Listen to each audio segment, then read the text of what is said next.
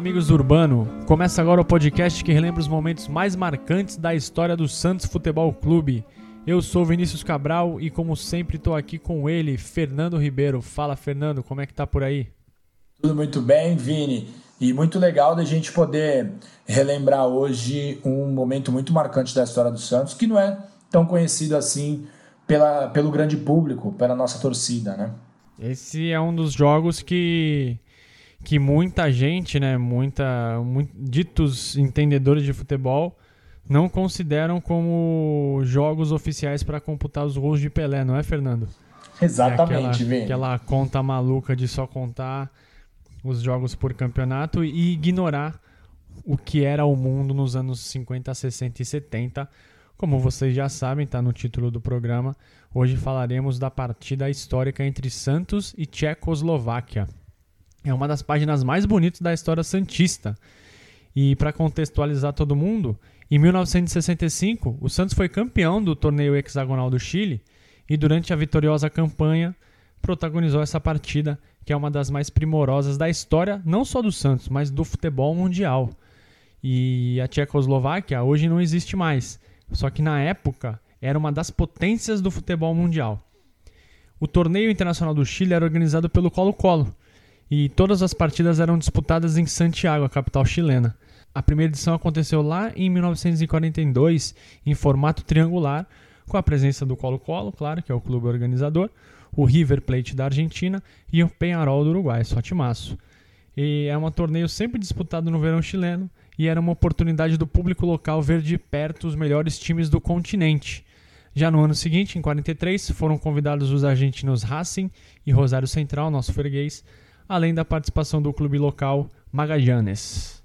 Depois dessas duas edições, a competição teve uma pausa e voltou a ser disputada somente em 1951.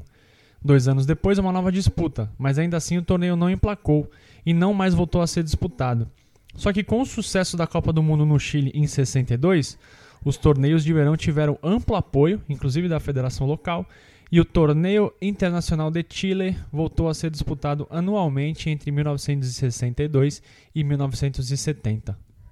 E Vini, em 1977 ocorreu a última disputa dessa competição.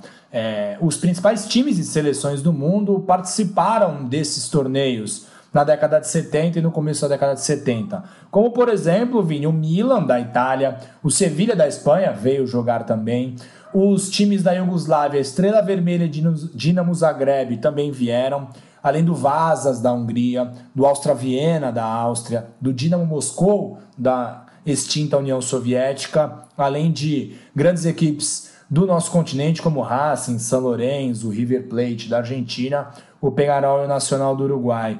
Do Brasil, Vini, jogaram esse torneio internacional do Chile, o Vasco, o Flamengo o Botafogo, o Corinthians e a Portuguesa, obviamente em anos diferentes. E a participação de seleções nacionais era bem frequente nesse tipo de competição. E ao longo desses anos jogaram as seleções do México, do próprio Chile, da Alemanha Oriental, da Tchecoslováquia e também da Polônia.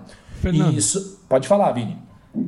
A gente cresceu num futebol, né? A gente, nós somos da década de 80, a gente cresceu num futebol que não é comum times jogarem contra a seleção, né? É, só que, como Isso. a gente está falando agora, antigamente era super comum e era um balizador da época, assim, é, bem marcante. Ganhar de uma seleção era, era algo de orgulho para qualquer time, né? O Santos, como a gente vai falar aqui, ganhou da Tchecoslováquia, o Santos já ganhou de outras seleções. De cabeça agora, depois da gente ter nascido, o Santos jogou com a Jamaica em 98, Jogou com a África do Sul em 2010, jogo que Mas foi um jogo treino, né? Do, jogo 2010, treino. O Santos não jogou com uniformes, né, Vini? Exato. O senhor acabou com os hambúrgueres do camarote do falecido Laor. É verdade, e... Vini, é verdade. Seara, né, Vini? Mais... Seara. Eu não lembro mais de nenhuma outra seleção que o Santos tenha enfrentado assim de cabeça. Lembro dessa da Jamaica, que falei em 98, o Santos acabou perdendo lá na Jamaica. Mas de Seleção, o, Santos jogou contra, o Santos jogou contra o Brasil Sub-23 na Vila Exato, Belmiro, na Vila, em 2003. Sim. E o Santos jogou, Exato. nós não vimos, mas o Santos foi campeão da Copa Kirin no Japão, ganhando da seleção jogou contra o Uruguai. Uruguai. Né?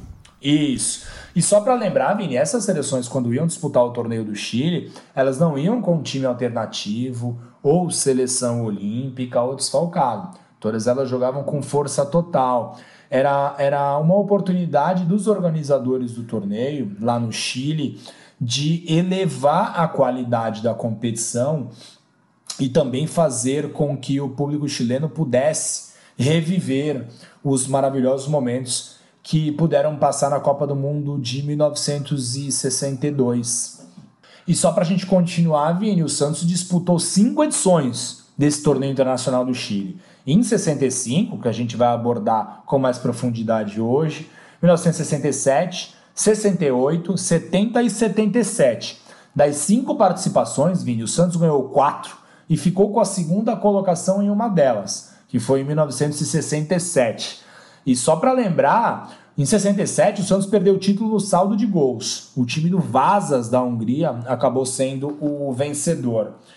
E nessa edição de 65, que a gente vai abordar de forma mais profunda hoje, os dois principais clubes chilenos foram convidados pelo Colo-Colo a participar. Assim, os três maiores clubes do Chile disputaram Universidade Católica, Universidade de Chile e também o Colo-Colo.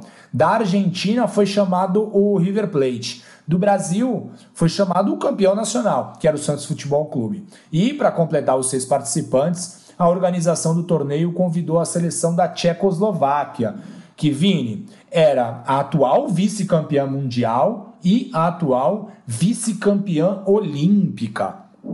E quando a gente fala de Tchecoslováquia, talvez os mais novos possam podem não se recordar, né, Vini? Somos é, um pouco mais velhos que uma parte dos nossos ouvintes. Mas os países atuais, Eslováquia e República Tcheca, eram uma mesma nação ao longo do século XX.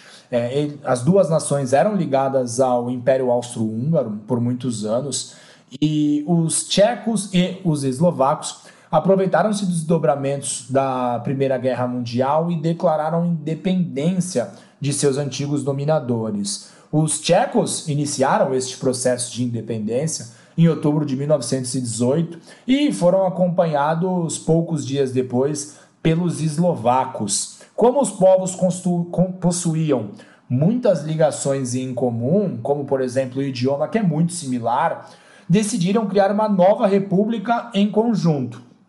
Com o apoio, obviamente, de outras nações, dentre elas devemos destacar os Estados Unidos, eles conseguiram reconhecimento internacional e tornaram-se um Estado-nação. E a capital da Tchecoslováquia ficou como a cidade de Praga, que era a cidade mais desenvolvida do lado tcheco. E para a gente também contextualizar e trazer um pouquinho de história, Vini, a proximidade com a Alemanha acabou sendo cruel para a Tchecoslováquia durante a Segunda Guerra Mundial. Teve o território invadido pelo exército nazista e foi libertada somente após o final do conflito. A libertação conduziu o país para o bloco socialista europeu, com fortes ligações com a União Soviética. E a Tchecoslováquia acabou se transformando, inclusive, em estado satélite dos soviéticos. Em 1965, então, os tchecoslovacos faziam parte da chamada Cortina de Ferro, integrando o bloco comunista mundial com, devemos lembrar, grandes restrições de liberdades individuais, amplo controle do Estado em diversas atividades econômicas, esportivas e também civis. A Tchecoslováquia, com essa nomenclatura, né, acabou se dissolvendo no dia 1 de janeiro de 93, em meio aos desdobramentos do fim da União Soviética. Por meios diplomáticos e sem qualquer conflito armado, as nações separaram-se amigavelmente e tornaram-se estados independentes. Entretanto, a bandeira utilizada pela Tchecoslováquia continuou a, ser, continuou a ser usada pela República Tcheca e atualmente o país se chama Tchequia. E falando um pouquinho mais sobre a seleção na época da Tchecoslováquia, eles eram uma equipe com bons resultados no futebol, como o Fernando destacou. A seleção nacional disputou oito vezes a Copa do Mundo, sendo vice-campeã em duas delas. Na Eurocopa tiveram um desempenho ainda mais destacado. Foram campeões na edição de 76, com o famoso pênalti de Antonin Panenka, que foi batido de, com cavadinha em cima do Sepp Maier e que garantiu o título. Esse jogo, esse jogo foi emocionante, né, Fernando? Os tchecos eslovacos abriram 2 a 0 ainda no primeiro tempo, mas os alemães que a jogam. Alemanha ocidental, né, Vini? Exato, que eles jogam algo parecido com o futebol. Empataram no último minuto. E aí nos pênaltis o Panenka, meu Deus, cara, que, que ousadia. Porque hoje em dia, não vou dizer que é fácil, né? Da cavadinha. Marinho deu. Mas é o mais comum, né? Exato, Marinho deu no Vanderlei, Soteudo deu contra o Coritiba, Djalminha fazia com maestria. Louco Só que Abreu. De... Louco Abreu. Zidane em final de Copa do Mundo. Na... Exato, só que quem começou foi o Panenka e o primeiro é sempre o, o mais ousado, né? E a última aparição em Copas do Mundo dos tchecoslovacos aconteceu em 1990 na Itália, onde com grande desempenho de Scuravi foram até as quartas de final. Eles acabaram batidos pelos donos da casa. Eu lembro também em 96, foi em 96, foi naquela Eurocopa que eles foram bem também? Isso, mas já era, o... mas já era República, República Tcheca. Tcheca. Isso. É, foram até a final. Depois. Isso. Foram até a final e perderam para a Alemanha também na na, no final do jogo, o Bierhoff empata e depois faz o gol de ouro. E... A Alemanha é impressionante, né? Exatamente. E os tchecos, com gol de Berger de pênalti, lideraram praticamente boa parte do segundo tempo. E só na, na, no final da partida que o Bierhoff faz empata. E logo no começo da prorrogação garante o título para a Alemanha. Uma vingança dos alemães contra os tchecos. Bierhoff, que em alemão significa Jardel. É, e... mais ou menos isso, Vini. Em 1934, os tchecoslovacos foram derrotados pela Itália na final da Copa do Mundo, disputada em solo italiano, né, em 34 e em 90. Inclusive, o artilheiro daquela Copa foi um tchecoslovaco, o Oldrich Nejedli, que marcou cinco gols. Em 62 foi a vez do Brasil derrotar os europeus na grande final, inclusive com um gol do nosso eterno capitão Zito. Já na década de 60, a Tchecoslováquia chegou à final das duas principais competições de seleções. Foi vice na Copa de 62 e vice também no torneio de futebol dos Jogos Olímpicos de Tóquio em 64. Portanto, a seleção que chegou para a disputa do hexagonal do Chile era baseada em dois times experientes e com rodagem internacional. E Vini, só para a gente falar novamente sobre esse torneio hexagonal do Chile, o formato era muito simples. Todos contra todos. Seis equipes se enfrentavam, todos jogavam contra todos, e quem obtivesse mais pontos levava o caneco. O Santos estreou no Hexagonal do Chile no dia 13 de janeiro, com vitória sobre a Universidade Católica do Chile por 2 a 1. O Orlando Ramírez abriu o placar para os chilenos ainda no primeiro tempo, mas Pelé e Toninho Guerreiro marcaram na segunda etapa e garantiram a vitória santista. Nessa partida, o público presente ao Estádio Nacional, que era o palco de todas as rodadas, foi de 68 mil espectadores. Na segunda rodada, a partida mais aguardada por todos os chilenos. Santos e a seleção da Tchecoslováquia estariam frente a frente. Assim como o Peixe, os tchecoslovacos haviam vencido a sua partida inaugural. Eles bateram a Universidade de Chile, a Laú, por 4 a 3. Então, os favoritos chegavam ao confronto direto logo na segunda rodada em igualdade de pontos. E o prestígio dos quadros do, do Santos e da Tchecoslováquia era tanto que o clássico local entre a Universidade de Chile e a Universidade Católica foi disputado antes, uma espécie de preliminar. Os ingressos esgotaram-se rapidamente. Todos os mais de 67 mil torcedores estavam ansiosos pelo embate entre duas das principais potências futebolísticas da época, brasileiros e tchecos. Obviamente, o confronto que definiu o título da Copa de 62, que aconteceu naquele mesmo estádio nacional. E o técnico Lula dos Santos mandou a campo o Peixe com Gilmar no gol, Ismael Modesto Haroldo e Geraldino, Zito, que depois deu lugar a Mengalvio e Lima, e no ataque Dorval Coutinho, que depois deu lugar a Toninho, Pelé e Pepe, que depois saiu para a entrada do Peixinho. O técnico tchecoslovaco Józef Marko alinhou sua equipe com Smuker no gol, Lala Plushka Ivais, Poplu Harigeleta, Pospichal Mraz, que depois deu lugar ao Benz, Mazopust, que depois deu lugar ao Kavasnak, Masni e Valosek. E aqui cabe uma explicação. O Jan Popluhar, o Pluskal, o Mazopust, O Pospichal e o Kavasnak, que integraram o 11 inicial da Tchecoslováquia, participaram da final da Copa do Mundo de 62, quando eles perderam para o Brasil. O Lala estava no elenco no Mundial do Chile. E para completar os jogadores, o Smucker, o Weiss, o Geleta, o Mraz, o Masni e o Valosek foram titulares na final dos Jogos Olímpicos de Tóquio em 64, que acabou vencido pela Hungria. Então, dos 13 tchecoslovacos que participaram dessa peleja contra o Santos, Vini, apenas o Pavol Banks não esteve nas principais competições de seleções da época. A seleção nacional da Tchecoslováquia contava com muitos jogadores da equipe do Dukla Praga, que foi campeão tchecoslovaco em quatro temporadas seguidas, entre 1961 e 1964.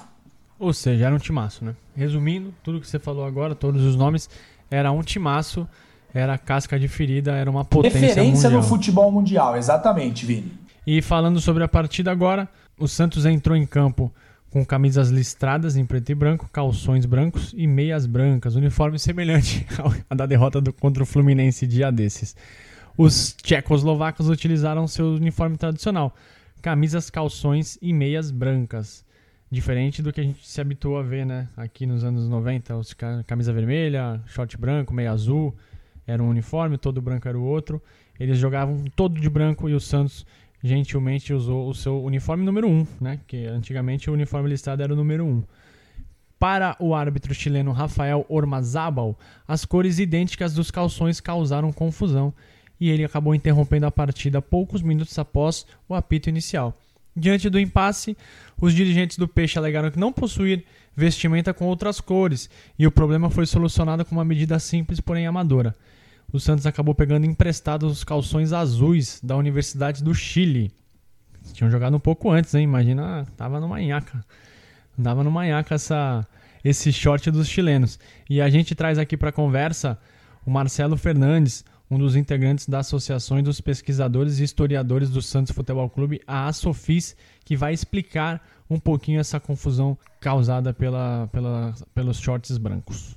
E o jogo desde o início é, foi aconteceram coisas curiosas, né? Porque o Santos no sorteio é, dos uniformes acabou perdendo o sorteio para a seleção chilena, é, tcheca, né? A seleção tcheca acabou é, sendo a, a favorita aí é, no sorteio a usar o seu uniforme principal toda de branco. O Santos entrou com a camisa listrada e um shorts branco, mas o, o, o árbitro Rafael Ormazabal, chileno, exigiu que o Santos trocasse de shorts, né? E o, a seleção a, e, a, e o time do Universidade do Chile estavam presentes e emprestaram os shorts aos jogadores do Santos, né? Até isso aconteceu. O Santos jogou com uniformes azuis escuros calções azuis escuros é, emprestados do Universidade do Chile com a camisa listrada do Santos, né? Com a curiosa indumentária, né? Camisa listrada em preto, preto e branco, meia branca e short azul, única na história do clube. Os brasileiros abriram o placar aos 28 minutos de jogo, por intermédio de Coutinho. O centroavante Santista concluiu ao gol be belíssima troca de passes que envolveu Zito, Pelé e Lima. E olha só, Imagina você receber uma bola depois de Zito pela Lima tratarem ela. Coutinho não perdia a oportunidade e botou para dentro. Só que os tchecoslovacos não se abateram com a desvantagem e viraram o placar em dois minutos. Aos 32, o Masny aproveitou o bom cruzamento de Weiss e balançou as redes. Aos 34 foi a vez de Mraz marcar em chute certeiro. Só que pouco antes do final da primeira etapa, Pelé tirou o coelho da cartola. Ao, ao, notar o goleiro adversário adiantado, ele não hesitou em tocar por cobertura. Foi uma cavadinha de fora da área, um verdadeiro golaço. A bola encobriu o goleiro Schmucker e caiu suavemente nas redes chilenas. Um gol típico de Pelé. A plasticidade do lance foi condizente com a qualidade do futebol apresentada pelas equipes. Vale muito a pena ver esse gol. Foi um golaço e a gente vai falar mais sobre os vídeos desse jogo. E aí, Fernando, o primeiro tempo acabou. Então, o público que estava lá no estádio, acho que ele caiu na real do que eles estavam vendo, né? No final do primeiro tempo, os jogadores a caminho do vestiário demoraram alguns minutos para entender também o que estava acontecendo naquela noite. Estava fazendo um calor danado em Santiago. Todos os 67.185 torcedores presentes levantaram-se de seus lugares e puseram-se a bater palmas. Os efusivos aplausos recebidos atestavam a qualidade do espetáculo oferecido em 40, 45 minutos de puro futebol arte. Abre aspas. Tudo foi bem feito neste primeiro tempo. Futebol veloz, preciso, de esquemas táticos claros. As equipes seguem o mesmo caminho por vias diferentes mais soltos e mais elásticos os brasileiros, mais fortes e mais resolutos os tchecoslovacos. Futebol de pura técnica, também com diferentes nuances. Mais naturais os dos Santos, com mais esforços os europeus. Publicou a revista chilena Estádio no comentário sobre a partida. Alguns veículos de comunicação afirmaram ser aqueles os melhores 45 minutos de futebol já jogados no Chile. Isso pouco menos de três anos do país sediar uma Copa do Mundo. Vamos ouvir agora o Fernando de novo, o Marcelo falando sobre a relação entre Pelé e o público chileno. Ah, algumas publicações chilenas disseram que o Pelé havia, havia pago uma, uma velha dívida, né? Porque ele teve algumas apresentações modestas é, anteriores a esse jogo contra a seleção tchecoslováquia, né? A própria contusão dele durante a, a Copa do Chile em 62 deixou o público é, chileno com a impressão que havia uma dívida do Pelé com o povo chileno, né? E isso tudo acabou durante esses 45 minutos, né? E Vini, o segundo tempo foi menos intenso do que o primeiro, mas ainda assim a qualidade das equipes continuou a impressionar todos os presentes. Logo aos cinco minutos, o Pelé deixou seu companheiro Dorval livre para virar o jogo novamente para o Santos, 3 a 2. Os tchecoslovacos novamente igualaram com um chute cruzado de Masni. Coutinho, o gênio da grande área, colocou os, os brasileiros em vantagem aos 17 minutos. Porém, um gol de Kavasnak aos 37 minutos do segundo tempo deixou o placar empatado. E Vini, quando a partida seguia para um desfecho em igualdade, ele, Pelé, entrou novamente em ação. Aos 40 minutos, ele aproveitou-se da rebatida errada do zagueiro Pluskal e, com um forte chute, colocou o peixe à frente. E com 5 minutos de acréscimo, aos 50 do segundo tempo, mais uma vez ele mostrou que ainda era o rei de futebol. Driblou toda a defesa adversária, desde o meio de campo, e marcou um gol antológico. No fim, 6 a 4 para o Santos Futebol Clube.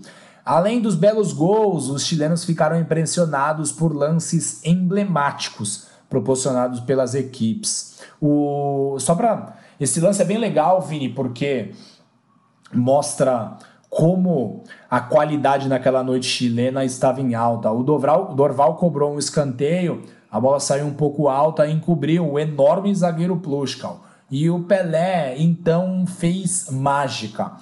Ele emendou uma bicicleta que, segundo a revista chilena Estádio, chegou próximo aos 2 metros e meio de altura. Dá pra, gente entender, é, dá pra gente entender que houve leve exagero. Mas vamos escutar um pouquinho o Marcelo Fernandes comentar com a gente sobre Pelé e sobre esse lance maravilhoso. Pelé subiu mais de 2 metros e meio de altura, é, dando uma bicicleta entre Pluskal e Smuker, né, dois gigantes da defesa tcheca, e ele mandou uma bicicleta para fora, foi um lance fabuloso, né, onde todos os jogadores da seleção tcheca foram é, cumprimentar o Pelé após esse lance, né? Inclusive o próprio árbitro não resistiu e foi cumprimentar o Pelé, né? Além dele ter feito uma partida fabulosa, ele mandou essa pintura de bicicleta no final do jogo, que infelizmente é, não foi gol, mas é um daqueles não gols que o Pelé é, fez na carreira que entraram para a história. Né? Essa bicicleta também é um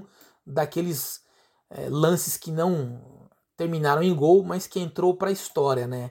E ao final da partida, os torcedores demoraram a deixar as arquibancadas do estádio. Afinal, eles queriam aproveitar ainda mais aquele momento marcante. Alguns batiam palmas muitos minutos depois do apito final. Não haviam semblantes sérios. Os que saíam levavam no rosto o sorriso de quem tem a plena certeza que presenciou um evento histórico. E vamos ouvir novamente o Marcelo Fernandes comentando um pouquinho sobre a partida.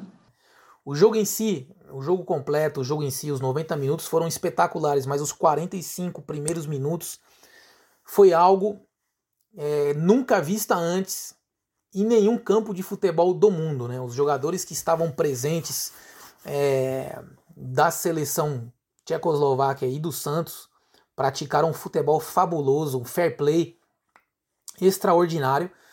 Ô, Fernando, você saiu assim depois daquele 5 a 4 do Flamengo contra o Santos? Eu sei que não, né? Não, Vini, saí bravo porque o Santos perdeu o jogo. Não tem essa de história quando a gente perde, é, Vini. É isso, então. Acho que mas eu saí, mas eu saí que... assim, Vini, eu saí assim, é, bem anestesiado como chilenos na final da Libertadores de 2011. Não, sim, sim. é que ali não foi um espetáculo plástico, né? Foi não, uma... foi pelo simbolismo da conquista, né? Sim, mas aquele Santos e Flamengo, é, na hora a gente saiu bem bravo, a gente tava junto nesse jogo, não vamos esquecer. E... Tava 3x0 aquele jogo, Vini. Tava 3x0 e depois o Elano perdeu um pênalti. Depois o Santos tava ganhando de novo, aí o Ronaldinho começou a, a aparecer. Só que a gente, depois, daqui a uns anos, quando a gente tiver com a cabeça mais mais tranquila. Ah, vou falar que eu saí falar, feliz. Caramba, Nossa, perdemos vai... o jogo, mas bati, vencemos a história, né? Sim. Foi absurdo que a gente viu, acho que foi um pouco semelhante, guardado as devidas proporções, obviamente, não tinha Pelé, não tinha Coutinho, não tinha Pepe em campo, não tinha os craques tchecoslovacos, mas foi um duelo Neymar-Ronaldinho que com certeza entrou para a história do futebol brasileiro. E Fernando, como o Marcelo comentou um pouquinho antes, essa célebre partida impressionou não só os torcedores e a imprensa. Os jogadores do River Plate, que acompanharam o jogo das arquibancadas, ficaram atônitos com o que presenciaram. Abre aspas pro José Ramos Delgado, zagueiro que era do clube argentino, que depois, que pouco tempo depois foi contratado pelo Santos. Deve ter sido o jogo do século.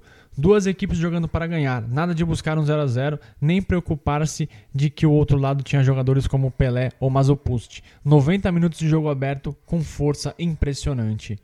Quem também falou foi o meia Ladislau Cap. Essa partida ficará para a história. O técnico do River, José Curti, também ficou impactado com o desempenho de santistas e tchecoslovacos. Abre aspas para ele. Futebol à perfeição. 10 gols extraordinários, trabalhados, não apenas encontrados. Tudo que eu vi se constituiu em inesquecível recordação. E os treinadores das duas equipes também ficaram impressionados com o que os seus comandados fizeram. O, Lula falou o seguinte: Não me atrevo a afirmar que este foi superior ao jogo entre Santos e Benfica disputado em Lisboa pelo Mundial Interclubes. Eu o colocaria na mesma prateleira para não, para não cometer injustiça. Caramba, você imagina, cara, ele comparar esse jogo com talvez a maior apresentação da história do time dele, né, da história do Santos, é que o negócio foi pesadíssimo. E o Josef Marko, técnico tchecoslovaco, disse que foi a melhor partida que ele viu na vida. Abre aspas para ele. Os torcedores chilenos experimentaram uma satisfação que causaria inveja em muitos públicos do mundo. E nas páginas da revista Estádio, o sentimento do público chileno em relação ao jogo foi sintetizado. Passará o tempo, Veremos centenas e milhares de partidas, porém a memória sempre voltará a este espetáculo do dia 16 de janeiro. Uh, uma, uma declaração, vamos abrir aspas para o Julio Martín, que era jornalista. A imprensa chilena considerou o jogo superior ao que disputaram as seleções brasileira, brasileiras e tcheca na Copa de 62. E ele continuou: em nenhum estádio do mundo se poderá ver o futebol tão apurado e elegante que se viu no Estádio Nacional. O jornalista que era enviado especial do Clarim, um jornal argentino, colocou nas páginas do periódico portenho: raramente a história do futebol terá registrado uma multidão de pé, aplaudido, aplaudindo tão delirantemente um jogador como os chilenos fizeram sábado no Estádio Nacional, a Edson Arantes do Nascimento. O jornal El Mundo, também da Argentina, trouxe em suas páginas a façanha do Santos com o mágico Rei Pelé à frente foi valorizada pelo time tcheco num jogo quase indescritível, de tão belo e objetivo. E o jornal brasileiro, o Jornal dos Esportes, trouxe uma manchete na sua edição do dia seguinte a esta partida. Santos goleou espetacularmente a seleção da Tchecoslováquia por 6 a 4 e vamos ouvir novamente o Marcelo para nos ajudar a relembrar e entender a reação do público e um pouco também sobre a partida.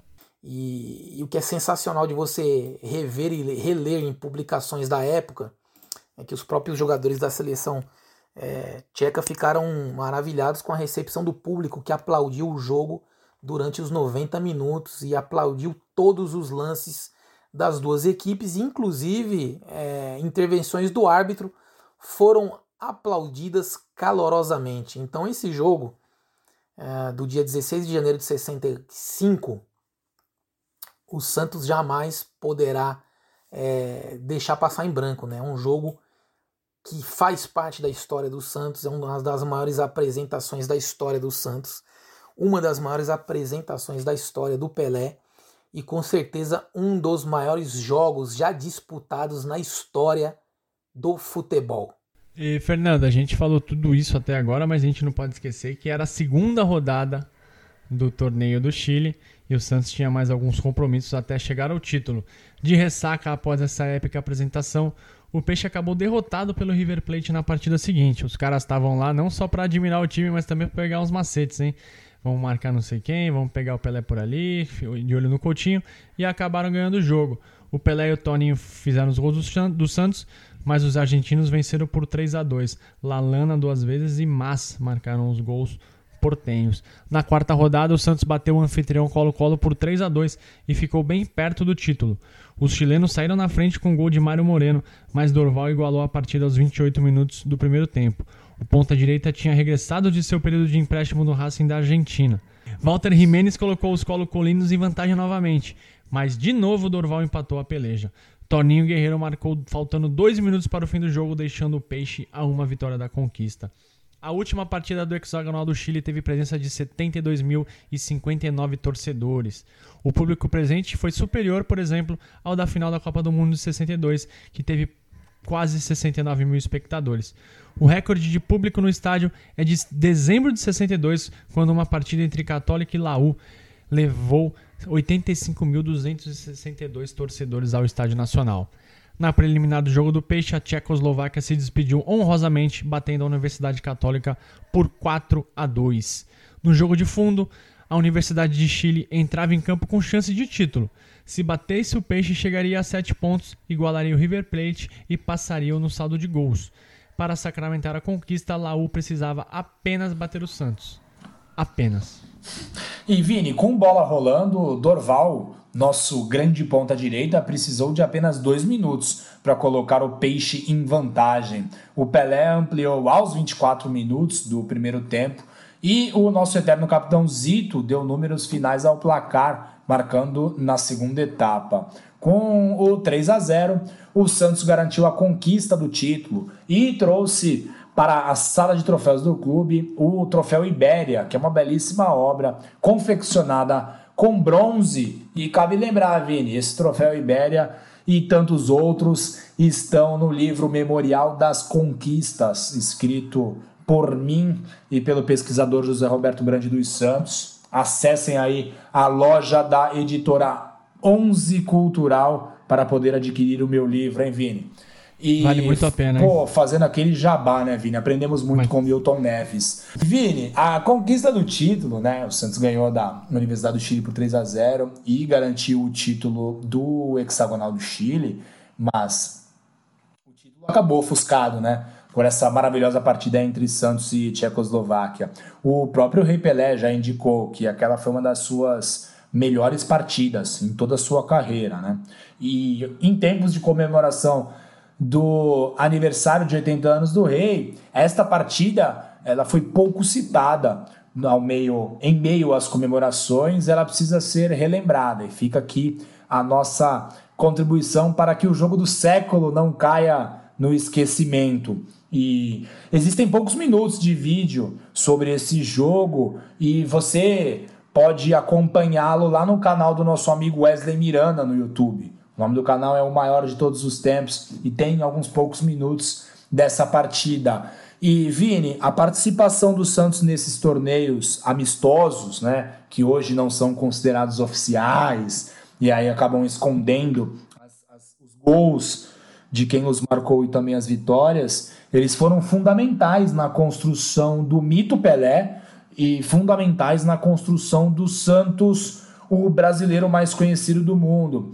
E o Guilherme Nascimento se, conta um pouquinho para gente sobre a importância dessas partidas do Santos em caráter amistoso, né? ainda que por competições, mas eram competições de caráter amistoso e também é, amistosos provavelmente ditos, como elas foram importantes na, na construção do mito Santos Futebol Clube e também no mito Pelé.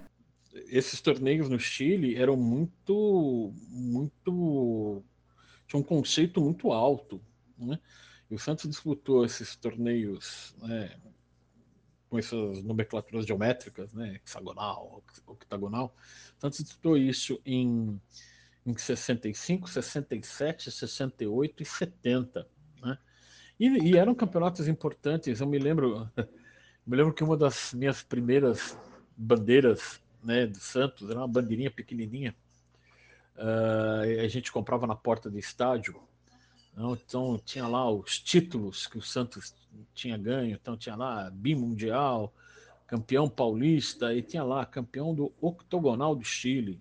Né? Então essa daí é uma bandeira que eu comprei acho que em 1969, deve ter sido o primeiro jogo que eu fui, por isso que tinha esse destaque, né?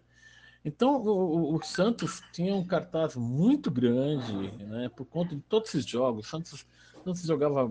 É, esses torneios no Chile são, são uma marca importante, assim como o torneio de Paris, né, que o Santos também disputou, torneios na Itália, uh, jogos na Argentina. O Santos jogou. A Argentina é o país onde o Santos mais. para onde o Santos mais viajou. Né? O Santos sempre esteve na Argentina com muitos jogos, muitos jogos em Buenos Aires e depois jogando pelo interior da Argentina, jogando em Rosário, jogando em Córdoba, jogando em diversos lugares e levando estádios, lotando estádios, né?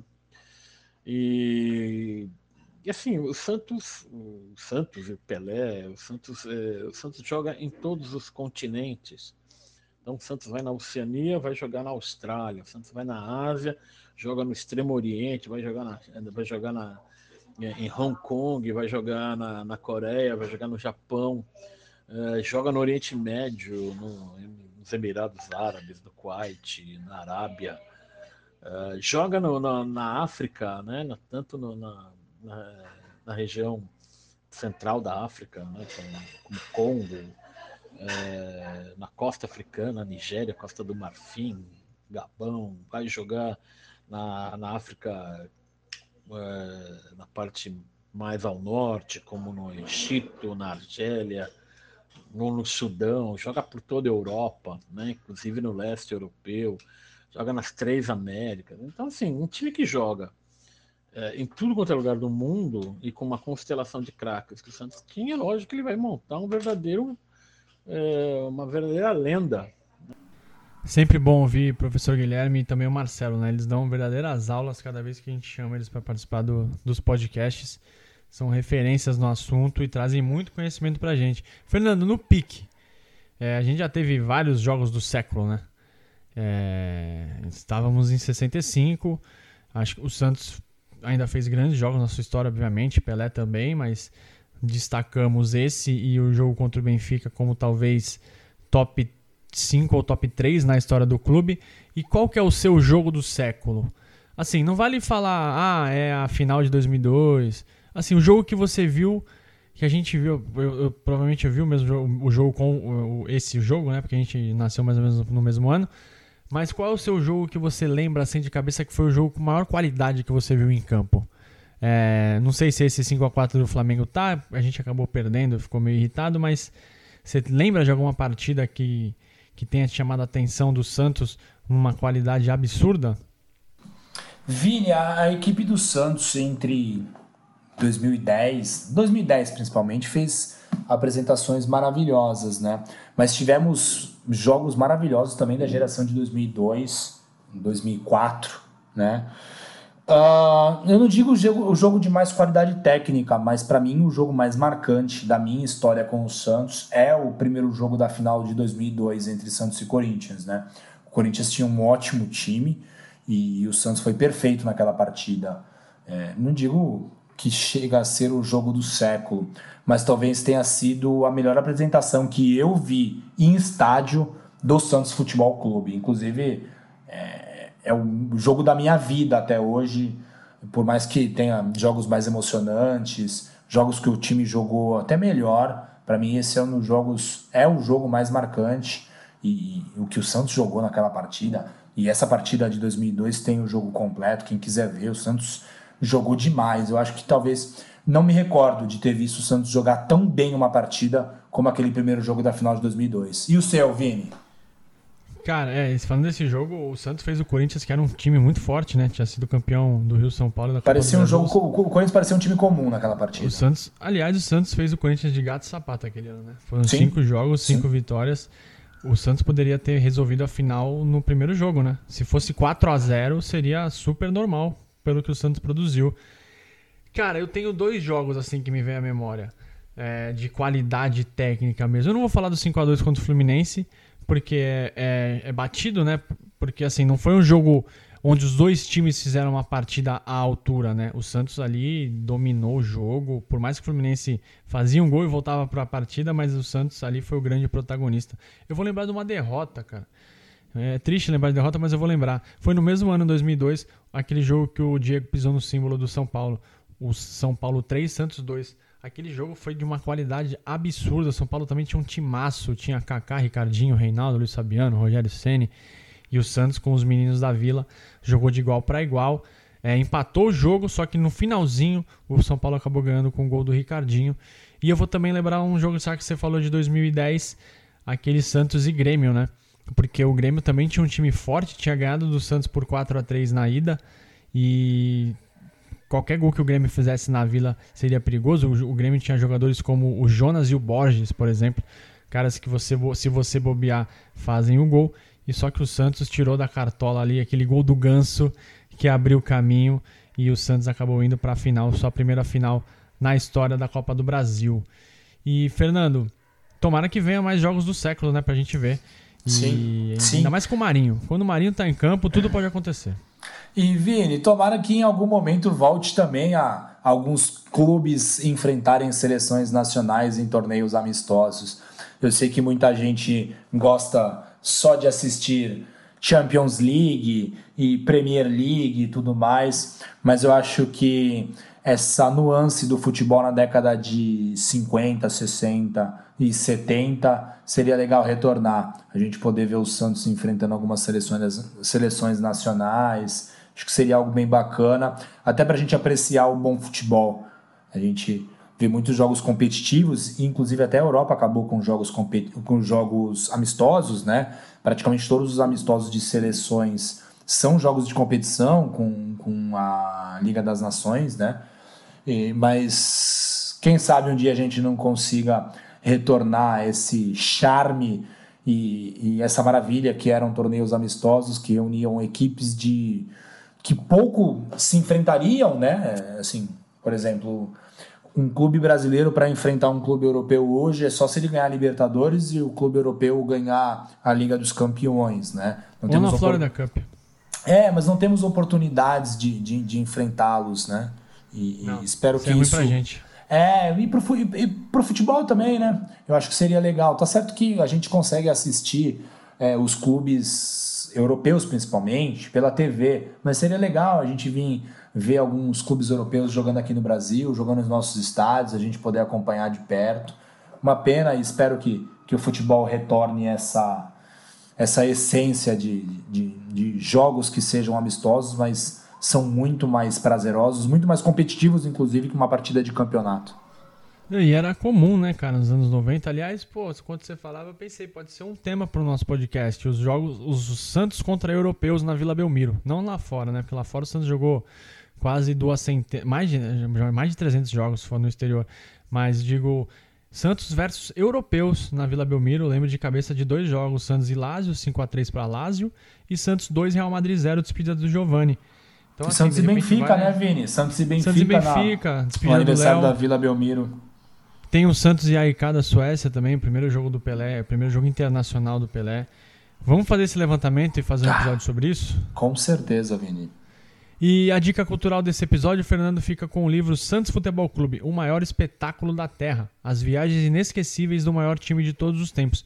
É um livro escrito pelo Marcelo Fernandes e pelo Odir Cunha e foi lançado pela Onze Cultural em 2018. É um livraço. Quem gosta de história e quem gosta do Santos precisa ler. Quem quiser falar com a gente, amigosdurbano.gmail.com.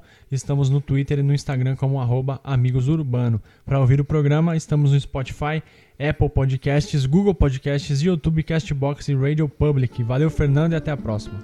Valeu, Vini. Valeu, pessoal. Até mais. Tchau, tchau.